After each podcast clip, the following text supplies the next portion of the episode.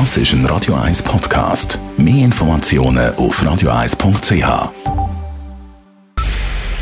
Es ist 9 Uhr. Radio 1, der Tag in 3 Minuten. Mit der Elena Wagen.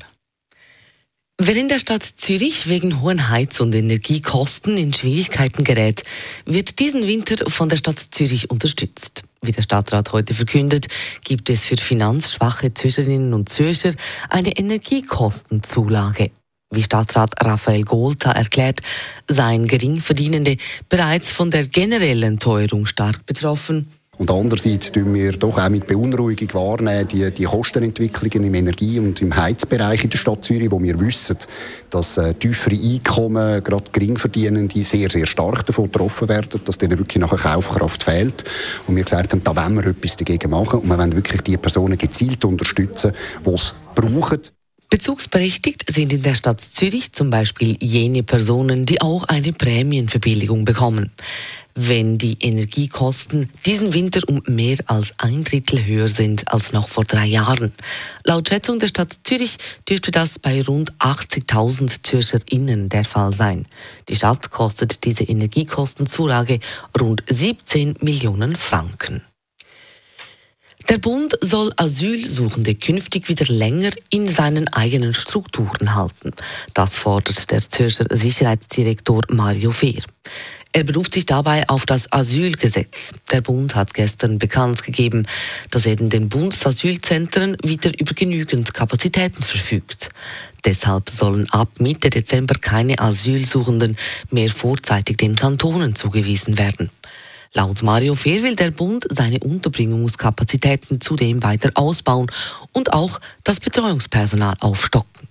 Der Bund hat kommuniziert, dass er 140 Zivildienstleistende aus Aufgaben, wo die Menschen sind, wird rausnehmen und dem SEM äh, zur Verfügung stellen. Das finden wir einen hervorragenden Entscheid. Wir warten jetzt darauf, dass auch noch die Armee eingesetzt wird. Das ist eine klare Forderung. Wir haben äh, Indizien dafür, dass das in Vorbereitung ist.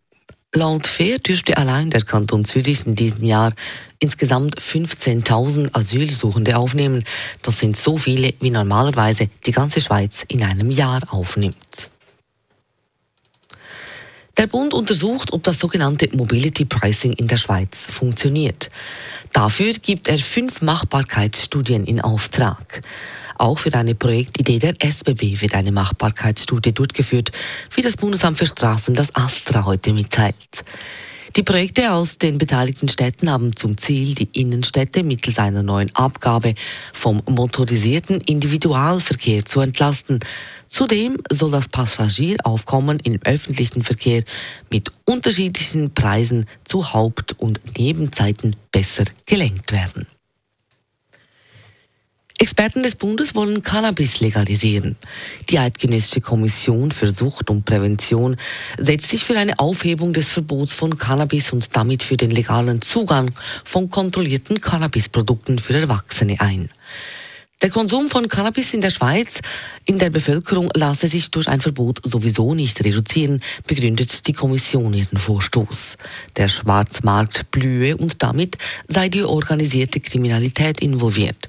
Zudem werde die Sicherheit der Konsumierenden aufgrund fehlender Qualitätskontrollen von Cannabisprodukten nicht gewährleistet. Radio 1 Wetter. Die dominierende Farbe über Zürich, die heisst auch morgen Novembergrau. Eine dicke Hochnabeldecke bleibt auch morgen über Zürich. Bis auf 1500 Meter sitzt die. Dazu gibt es kalte 3 Grad. Das war der Tag in 3 Minuten.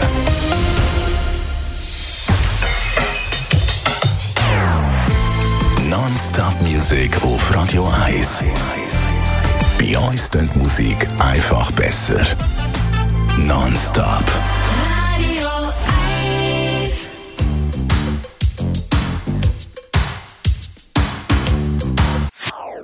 Das ist ein Radio 1 Podcast. Mehr Informationen auf radio1.ch.